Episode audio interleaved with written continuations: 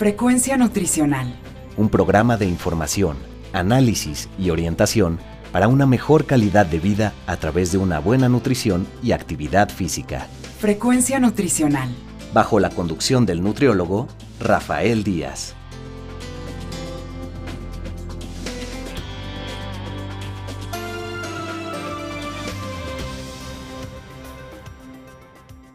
Hola amigos y amigas, les saluda Rafael Díaz García, coordinador de la licenciatura en nutrición humana. Ya estamos en su programa Frecuencia Nutricional, un programa de la Universidad Autónoma Metropolitana, Unidad Xochimilco, para Guam Radio 94.1 FM. Antes de cualquier otra cosa, quiero agradecer a todos los que durante estos días nos han seguido en nuestra página web y se han puesto en contacto con nosotros vía correo electrónico. Sus comentarios y sugerencias son muy importantes para todos los que hacemos este programa. Recuerden que Frecuencia Nutricional es un programa hecho por personal docente e investigadores de la licenciatura en Nutrición Humana de la UAM Xochimilco para todos ustedes, y el cual tiene como objetivo informar, analizar y orientar en los diferentes temas relacionados con la alimentación y la nutrición.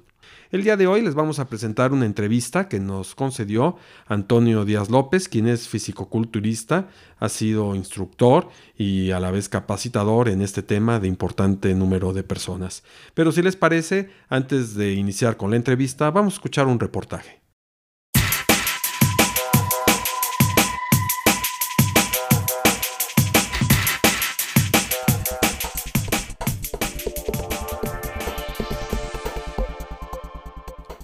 ¿Sabes en qué consiste el fisicoculturismo? Que es la práctica del deporte hasta lograr eh, una musculatura muy amplia. La verdad, no mucho, pero sé que requiere mucha disciplina y mucho esfuerzo y mucha motivación. Una disciplina ya muy antigua que se practica desde regresa a los romanos, que es el incremento de masa muscular del cuerpo y es como precisamente rendirle un monumento al cuerpo. Si se ha considerado un deporte, yo creo que sí, en el cual se busca obtener una figura del cuerpo extremadamente musculosa. Bueno, yo creo que toda la gente que lo que le da eso, pues tiene como un problema psicológico de, de vigorexia. ¿Te gustaría practicarlo? No, no voy al gimnasio y hago ejercicio, pero fisicoculturismo no, yo creo que se deteriora muy rápido la salud actualmente. Honestamente no, porque no me gusta ese físico muy muy marcado. No, pues muy pesado, mucha dedicación, constancia, debes de dejar muchas cosas, por eso no me gustaría. No creo que sea necesario. No hay cosas que vayas al gimnasio por estar sano y otro muy distinto es que quieras como incrementar tu masa muscular. El físico-culturismo, o también conocido en inglés como bodybuilding, es un tipo de deporte basado generalmente en ejercicio físico intenso y anaeróbico, que consiste la mayoría de veces en el entrenamiento con pesas. El fisicoculturismo es el proceso de desarrollo de fibras musculares mediante la combinación de levantamiento de peso, aumento de la ingesta calórica y descanso. Esta actividad tiene como fin la obtención de un cuerpo con musculatura proporcionada, definida y voluminosa. Es un estilo de vida que puede ser saludable, considerando que promueve hábitos basados en el ejercicio físico y en una alimentación sana, aunque llevado al extremo puede degenerar en trastornos psicopatológicos importantes como la musculodismorfia, vigorexia, trastornos alimentarios, narcisismo o el consumo abusivo de drogas como anabólicos y esteroides. En algunos países no ha sido reconocido como deporte de competencia. Sin embargo, en el caso de México, existe la Federación Mexicana de Fisicoculturismo y Fitness, que es la responsable de crear eventos de competencia a nivel nacional.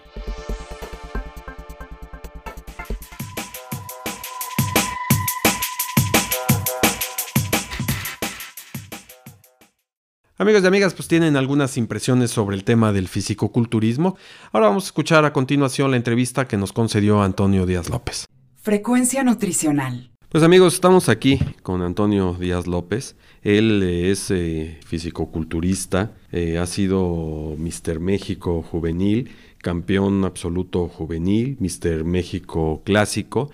Y el día de hoy que hemos venido a una presentación sobre el tema del fisicoculturismo, nos pareció interesante poder platicar con él para que mucha de la gente que escucha nuestro programa eh, obtenga alguna información referente a lo que es esta actividad deportiva y sobre todo pensar en algunos de los cuidados y algunos de los consejos que siendo él alguien que ha obtenido eh, los primeros lugares en estas eh, diferentes categorías y en esta actividad, pues el público se oriente de mejor manera. Entonces, pues la verdad es que nos da mucho gusto poder eh, estar con él y que nos conceda unos minutos para el programa Frecuencia Nutricional.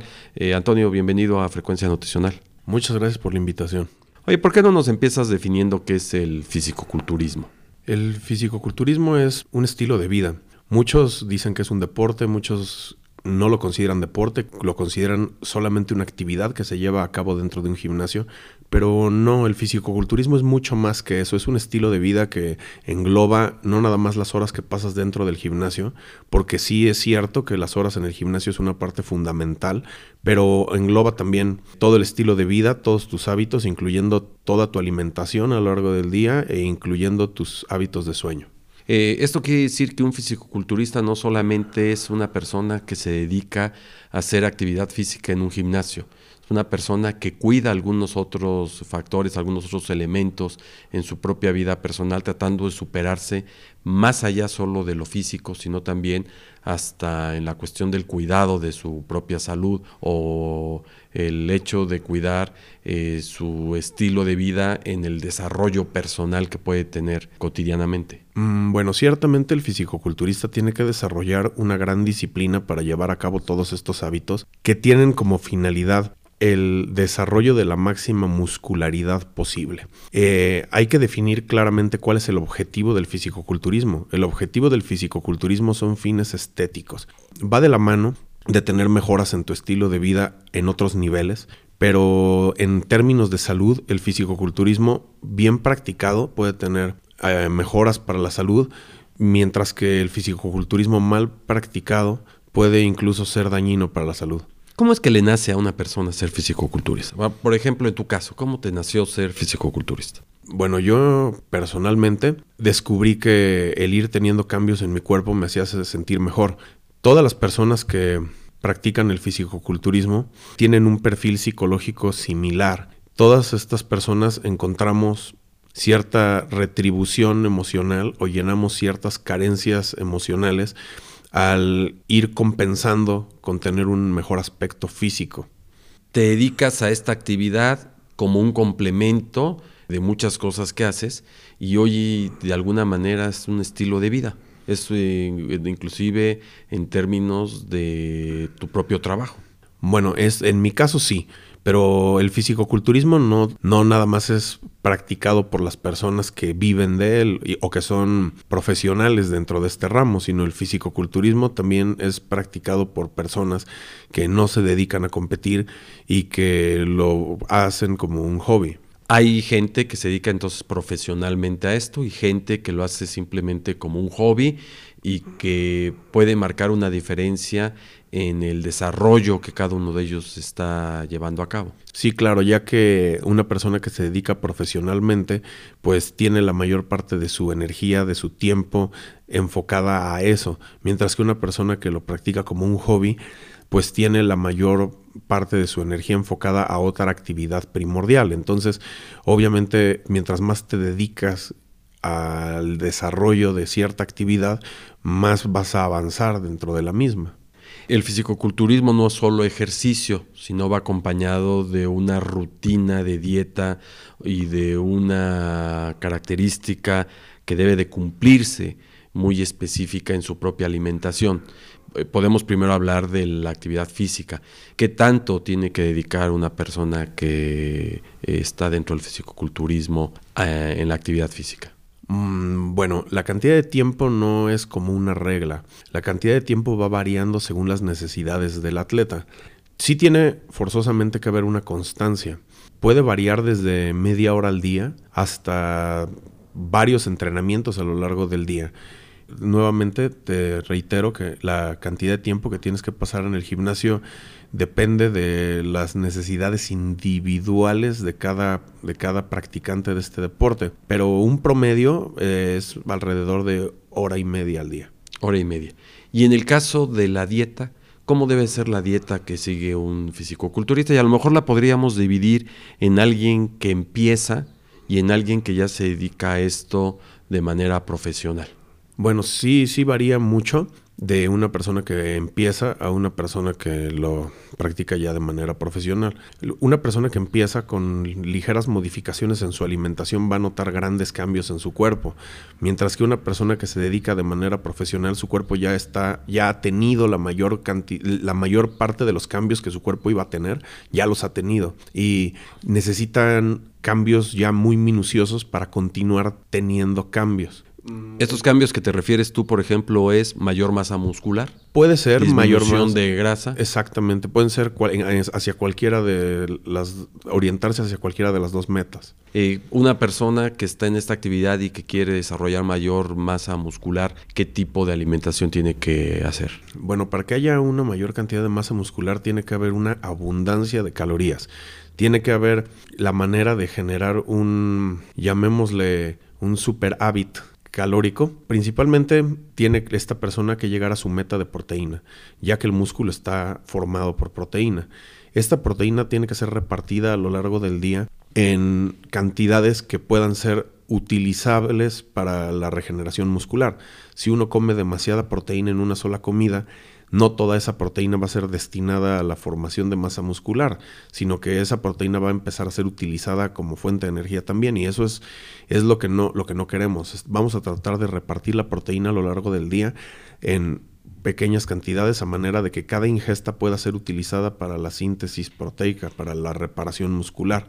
La cantidad, esto es eh, la, la, cantidad de proteína que una persona tiene que ingerir, pues puede variar desde un gramo de proteína por kilo hasta 2 gramos por libra, dependiendo de, pues del grado de desarrollo del atleta y dependiendo del metabolismo de cada persona, ya que no todos demandan la misma cantidad de proteína. Suena exagerada esta cantidad de proteína, pero sin embargo hay atletas que lo requieren. Cuando, cuando alguien entrena con pesas, su respuesta metabólica y su respuesta hormonal cambian. Ya no funciona su organismo igual que una persona sedentaria o como una persona que practica deporte aeróbico. El músculo, al ser desgastado en el gimnasio, requiere ser reparado y esto solamente puede ser por medio de proteína. Entonces, las necesidades de proteína de un individuo que practica el fisicoculturismo rebasan por mucho las necesidades de proteína de una persona promedio. ¿Y en el caso de una persona que quiere bajar grasa? Eh, bueno, en el caso de un físico-culturista que quiere bajar grasa, es que, bueno, es un es diferente una persona que quiere bajar grasa que un físico-culturista que quiere bajar grasa. Sí, digo, el caso del físico-culturista. El caso del físico-culturista quiere sustentar la mayor cantidad de masa muscular. Entonces, como en cualquier caso, va a tener que haber un déficit calórico, se va a tener que inclinar la balanza hacia la pérdida, por lo tanto va a tener que haber una reducción de calorías. Esta reducción de calorías puede ser de proteína también, pero como el fisicoculturista quiere sustentar la mayor cantidad de masa muscular posible, la reducción de calorías va a ser primordialmente de carbohidratos y de grasas. Se va a tratar de mantener la proteína alta y los carbohidratos y las grasas más bajos, para que el cuerpo se vea obligado a usar sus reservas de grasa como fuente de energía, ya que le estás restringiendo la entrada de energía. ¿Y alguna indicación o restricción o, digamos, particularidad en el consumo de líquidos? Mm, bueno, eh, sí existe, sí existe un cambio en el manejo de los líquidos, pero esto solamente son eh, días previos al torneo. Durante el año, durante eh, la dieta de precompetencia y durante la fase de masa muscular, bueno, pues sí se tiene que mantener una buena hidratación.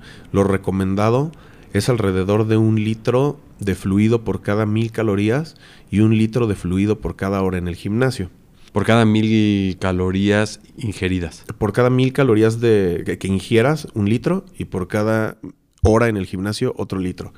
¿Cuántas eh, calorías eh, una persona que ya se dedica profesionalmente a esto ingiere al día? Puede ser, varía nuevamente de, metabolismo en metabolismo. Y también supongo que si está próximo el torneo. Sí, hay atletas que próximo al torneo necesitan más calorías incluso que cuando están en masa muscular porque su metabolismo está mucho más acelerado y porque están teniendo más desgaste en el gimnasio. Entonces, un promedio de 4.000 calorías. Algunos fuera de temporada requieren 5, 6, 7 mil calorías y algunos en precompetencia bajan sus calorías hasta 3.000 o 2.000, eh, dependiendo la capacidad del atleta de retener la masa muscular. Para información de la gente, una persona normal puede estar en promedio en 2.500 kilocalorías al día, ¿de acuerdo? A una actividad, digamos, tirando de moderada a una buena actividad poco más ruda. Pero entonces aquí estamos hablando de que casi se duplica en algunos casos eh, la cantidad de kilocalorías necesarias. En la mayoría de los casos sí, sí se, se tiene que, bueno, se va trabajando paulatinamente para llegar a eso. Eh, cuando una persona recién se inicia en este deporte, empieza a hacer un poco más de comidas de las que usualmente hace, pero son comidas más pequeñas. Y se empieza poco a poco a buscar ese superávit calórico a manera de que la persona pueda ir ganando peso. Pero es un proceso paulatino. Una persona que se dedica profesionalmente a este deporte lleva por lo menos 15 años. O bueno, en algunos casos menos, pero es un promedio de 15 años lo que se tardan en, convertirse en atletas profesionales. Y a lo largo de estos 15 años sí fácilmente se ha duplicado la cantidad de, de calorías que requieren para mantenerse en su peso homeostático. La hidratación, regresando a esta parte que hablábamos previamente, ¿se da con simple agua o tiene que ser con agua adicionada con electrolitos y agua adicionada con eh, azúcar o alguna cosa por el estilo? Mm, no, no, en, realidad eh, existe eh, diversidad en la fuente de hidratación. Puede ser con muchas cosas, sin dejar de tomar en cuenta que lo que contienen los líquidos van a afectar también el total de calorías ingeridas a lo largo del día. En las referencias que di hace un momento acerca de las cantidades, esto se refiere a agua agua pensando en el, en el líquido como, Natural. como un vehículo, Ajá, pensando en el, líquido como un vehículo, no, no pensando en ningún tipo de aporte calórico ni, ni tampoco de micronutrientes. Pero digamos, ¿hay alguna restricción en, bebidas eh, gaseosas, por ejemplo, en algún refresco en particular? O sea, no marcas, pero en, en evitar refrescos por la alta cantidad de, de azúcares o o carbohidratos. Este... Sí, de hecho, bueno, de hecho el fisicoculturista consume una alta cantidad de carbohidratos cuando está en fases de masa muscular, pero no todos los carbohidratos son iguales. Los carbohidratos que tienen un índice glicémico alto, eh, procuramos que permanezcan fuera de la dieta, ya que estos carbohidratos no son saludables para nadie. Hay momentos en los que pueden ser utilizados como inmediatamente después de entrenar, cuando requieres reconstituir el glucógeno hepático a una gran velocidad, pero el resto del día, el resto del día se procura mantener este tipo de, de azúcares fuera de la alimentación porque no son saludables para nadie. Frecuencia nutricional. Amigos y amigas, le estamos presentando la entrevista que nos concedió Antonio Díaz López hace algunos días. Él habló sobre el tema del fisicoculturismo. Si les parece, antes de continuar con la segunda parte de esta entrevista, escuchemos una cápsula.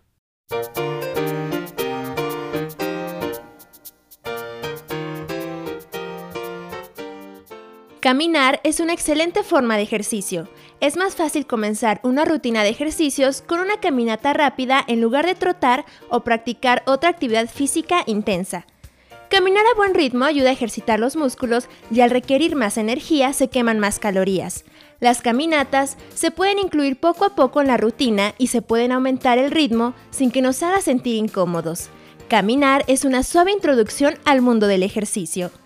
Cada individuo es único y también su estilo de caminar. El ritmo de marcha promedio de un sujeto depende de muchas cosas. La edad, el nivel de condición física e incluso la altura y el peso contribuyen a la rapidez con la cual una persona puede caminar. A medida que se envejece, la velocidad en el andar se disminuye y también las probabilidades de padecer enfermedades se incrementan. Por tanto, hacer ejercicio todos los días y alimentarse bien es vital para conservar nuestra salud. Los beneficios de caminar son el fortalecimiento del corazón. Caminar con regularidad reduce el riesgo de sufrir enfermedades cardíacas y accidentes cerebrovasculares. Caminar a paso rápido durante 30 minutos puede ayudar a prevenir y controlar la presión arterial alta. Reduce el riesgo de enfermedades como diabetes tipo 2, asma y algunos tipos de cáncer hasta en un 60%. Aquellos que mantienen un nivel de actividad moderado tienen alrededor de un 20% menos de riesgo de desarrollar cáncer de colon, de mama y de útero. La actividad física tiene un efecto protector sobre la función del cerebro y el ejercicio regular reduce el riesgo de demencia en un 40%. Aumenta los niveles de bienestar. La capacidad del ejercicio para mejorar el estado de ánimo es indiscutible.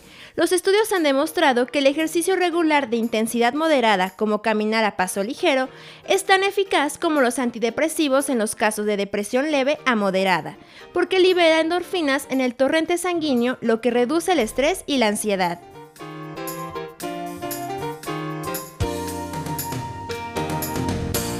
Amigos y amigas, le estamos presentando la entrevista que nos concedió hace unos días Antonio Díaz López, quien es instructor de fisicoculturismo. Escuchemos la segunda parte de la entrevista. Frecuencia nutricional. La verdad es que está siendo muy interesante esto que nos estás platicando. ¿Cómo se lleva a cabo la dieta en términos ya de la restricción de algunos alimentos? Hay, supongo yo, algunos alimentos que en particular se le dice al fisicoculturista no consumas y he de suponer que debe de haber algunos otros que son parte importante de la dieta. Eh, lo pongo más en específico. Por ejemplo, eh, las pastas, por ejemplo, frutas y verduras, por ejemplo, eh, ya nos decías tú de la importancia del consumo de proteínas de origen animal, que entiendo la carne, el pollo, en fin, pero hay algunas restricciones y hay algunas recomendaciones en este tipo de productos. Bueno, empezando por lo de la proteína que me comentas, la selección de la fuente de proteína tiene que buscar ser las carnes más magras, ya que la proteína de procedencia animal siempre viene acompañada de grasa saturada. Y bueno, vamos a tratar de mantener la ingesta de grasa saturada baja. Por otro lado, ya en el tema de los carbohidratos, lo que mencionabas de pasta y todo eso, los carbohidratos se deben de consumir, son necesarios, son la fuente de energía con la que uno va a funcionar. Pero mm, son, como te decía hace rato, no todos los carbohidratos son iguales. Se va a buscar consumir principalmente carbohidratos con un índice glicémico bajo, que sean altos en fibra, principalmente carbohidratos complejos que se vayan liberando a glucosa lento, de manera que el cuerpo vaya ocupando esa energía y que el nivel de glucosa no suba bruscamente para que no haya riesgo de que, es, que esta glucosa vaya a ser almacenada como grasa. ¿Algunos ejemplos de alimentos? Como el arroz integral, como la papa, como el camote, las tortillas incluso de nopal. Mientras más fibra contenga, el índice glicémico va a ir hacia abajo. Supongo que al decir que reducir algunos carbohidratos que generen algún problema, hay que restringir dulces, que pueden tener una gran cantidad de azúcar, pero no fibra, eh, restringir algunas, o sea, digo en términos generales, golosinas o este tipo de, de productos. Bueno, existen culturistas con un metabolismo muy veloz que sí consumen estos productos, pero en términos generales y lo que por salud se recomienda es tratar de mantener estos azúcares simples fuera. Existe una ventana pues de entrenar que se le llama ventana anabólica de aprovechamiento, que el cuerpo tiene una mayor sensibilidad al azúcar y este, esta ventana es en la media hora posterior al entrenamiento anaeróbico. Durante el entrenamiento anaeróbico, el cuerpo utiliza principalmente glucógeno como fuente de energía y empieza agotando el glucógeno que se encuentra almacenado en los músculos y en el hígado también. Una vez terminado el entrenamiento, lo primero que requiere el cuerpo para no perder músculo es reconstituir bueno, volver a reponer este glucógeno que se ha perdido. Entonces, para que mm, esta formación de glucógeno se pueda llevar eficazmente, sí se recomienda la ingesta de carbohidratos de, índice glicémico alto, pero solamente en la media hora posterior al entrenamiento, ya que estos carbohidratos no van a ser almacenados como grasa, estos carbohidratos van a ser destinados inmediatamente a reconstituir el glucógeno que se ha perdido a lo mejor nos podrías explicar un poco este proceso que se da eh, o la recomendación que mucha gente le hace a los que realizan actividad física, inclusive no solo al fisicoculturista, en que más vale iniciar el ejercicio gradualmente que de golpe alguien empezar, digamos, a correr, porque el cuerpo requiere glucógeno para transformarse en energía. Y hay gente que entonces eh, está, digamos, dañando el músculo en lugar de permitir que, los propios este, carbohidratos que hay en el organismo sean utilizados inicialmente. Mm, Bueno, mira, el tipo de macronutriente que tu cuerpo va a utilizar como fuente de energía es dependiendo del tipo de exigencia que tú le hagas a tu organismo. Dependiendo de la intensidad de la exigencia va a ser el tipo de, sustrato energético que tu cuerpo va a utilizar. En el caso del el entrenamiento con pesas, que es un deporte anaeróbico, se utiliza la glucólisis anaeróbica como fuente de energía, o sea, como proceso para obtención de la energía. Y por lo tanto se, queman un mínimo de grasa y un máximo de azúcares como fuente de energía. En el caso de la gente que tiene eh, intención de perder grasa y que hace ejercicio con, las con intención de perder grasa, el, el ejercicio más recomendado es el entrenamiento cardiovascular, el ejercicio aeróbico. Sí se puede perder grasa mientras se practica ejercicio anaeróbico, en este caso las pesas, pero es mucho más eficaz para la pérdida de grasa el entrenamiento aeróbico. O sea, subirse a una caminadora, a la bicicleta, esto lo que hace es apoyar más la reducción de grasa. Sí. Y generar músculo es a partir de las pesas o todos estos ejercicios de los aparatos que tienen siempre pesas en su... en su Exactamente, exactamente. El fisicoculturista entrena con pesas no buscando la pérdida de grasa, sino entrena con pesas buscando estimular a los músculos para que estos puedan hipertrofiarse. Lo mejor para una persona que quiere perder grasa mientras que mantiene su masa muscular es incorporar el entrenamiento aeróbico posterior al entrenamiento con pesas.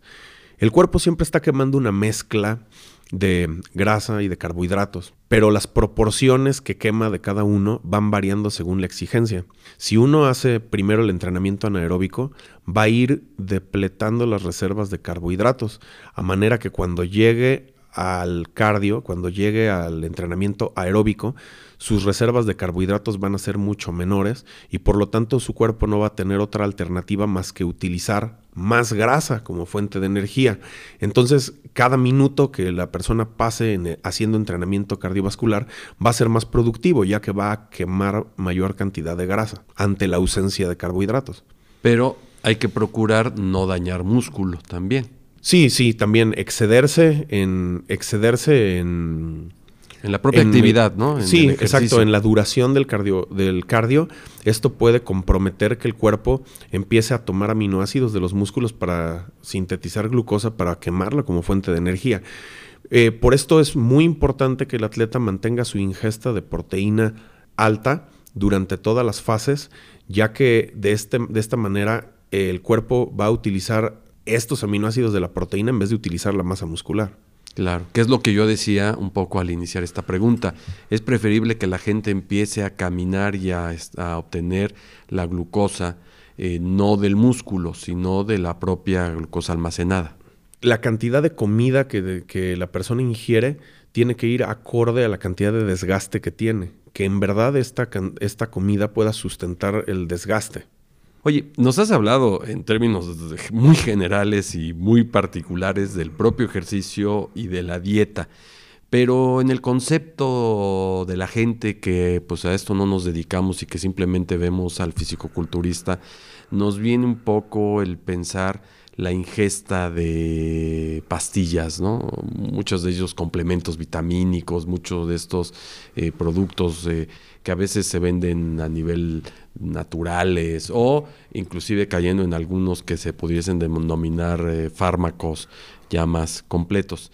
¿Qué tan cierto hay de esto de la utilización y si se hace en cualquier, tipo, en cualquier tipo de fisicoculturista, en aquel que se dedica profesionalmente y en el que se dedica, digamos, simplemente como parte de una actividad física? Mm, Bueno, la utilización de suplementos alimenticios es parte del fisicoculturismo, ya que se está buscando tener mayor cantidad de músculo de lo que el cuerpo naturalmente lo tendría.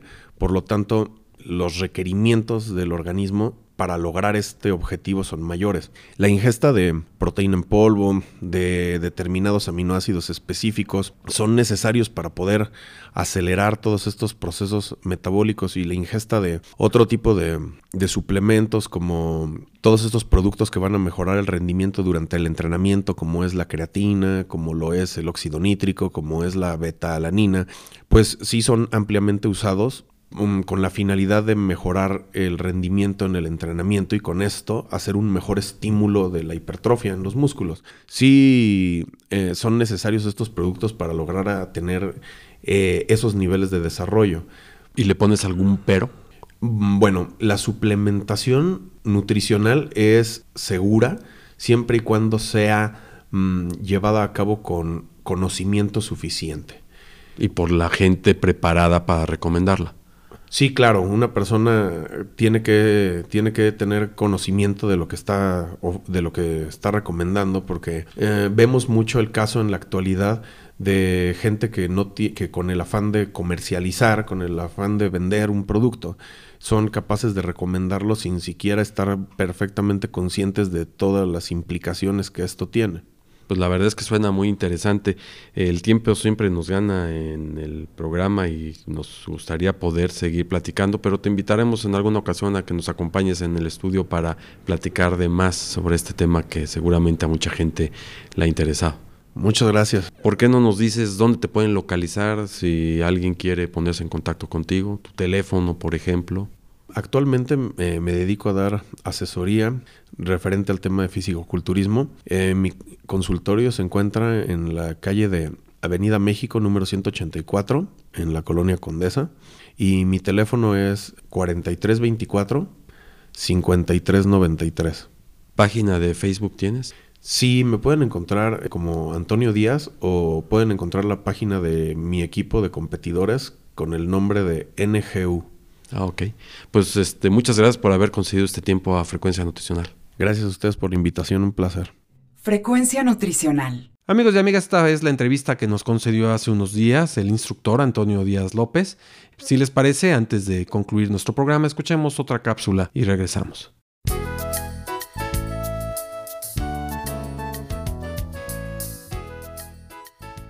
Muchos pensarán que comer lechuga es de conejos, pero seguramente dejarán de hacerlo después de conocer los beneficios de este vegetal.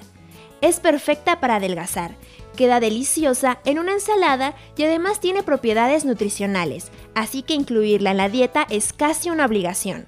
La lechuga es rica en betacaroteno, pectina, fibra, lactucina y una gran variedad de vitaminas como A, E, C, B1, B2 y B3 también posee calcio, magnesio, potasio y sodio. Como es un vegetal que se come crudo, la lechuga no sufre el proceso de cocción que le quitaría propiedades y contiene una buena cantidad de hierro, lo que ayuda a combatir la anemia y la fatiga.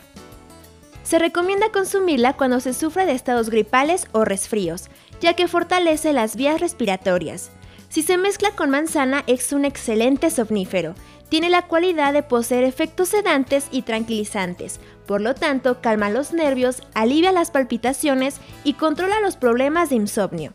Es ideal para las personas diabéticas ya que regula los niveles de azúcar en sangre. Además de tener propiedades digestivas, combate problemas de flatulencias, ya que actúa como un agente desinflamante muy efectivo en casos de inflamación abdominal.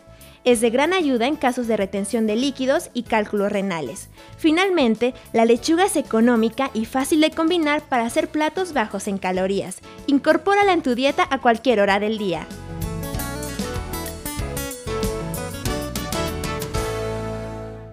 Amigos y amigas, estamos terminando nuestro programa, esperamos haya sido de su agrado. Recuerden que podemos seguir en contacto a través de nuestra página web http diagonal diagonal frecuencia nutricional.xoc.1.mx. Asimismo, lo pueden hacer enviándonos sus comentarios a nuestro correo electrónico frecuencia nutricional También pueden estar en contacto con nosotros vía Twitter y Facebook. Asimismo, les recordamos que pueden escuchar nuestros anteriores programas en la página www.mixcloud.com diagonal frecuencia nutricional. Recuerdo, frecuencia nutricional todo junto. Solo me resta agradecerle a Teseo López y a su equipo de colaboradores, Alfredo Velázquez en el apoyo técnico, a la doctora Norma Ramos por el contenido e información y a Marilén Muñoz, a Efraín Velázquez, a Mariana Quintero y a Paulina Subeldía por el apoyo para la realización de este programa. Finalmente, gracias a todos ustedes por escucharnos, se despide Rafael Díaz, quien nos espera en nuestra siguiente emisión de Frecuencia Nutricional.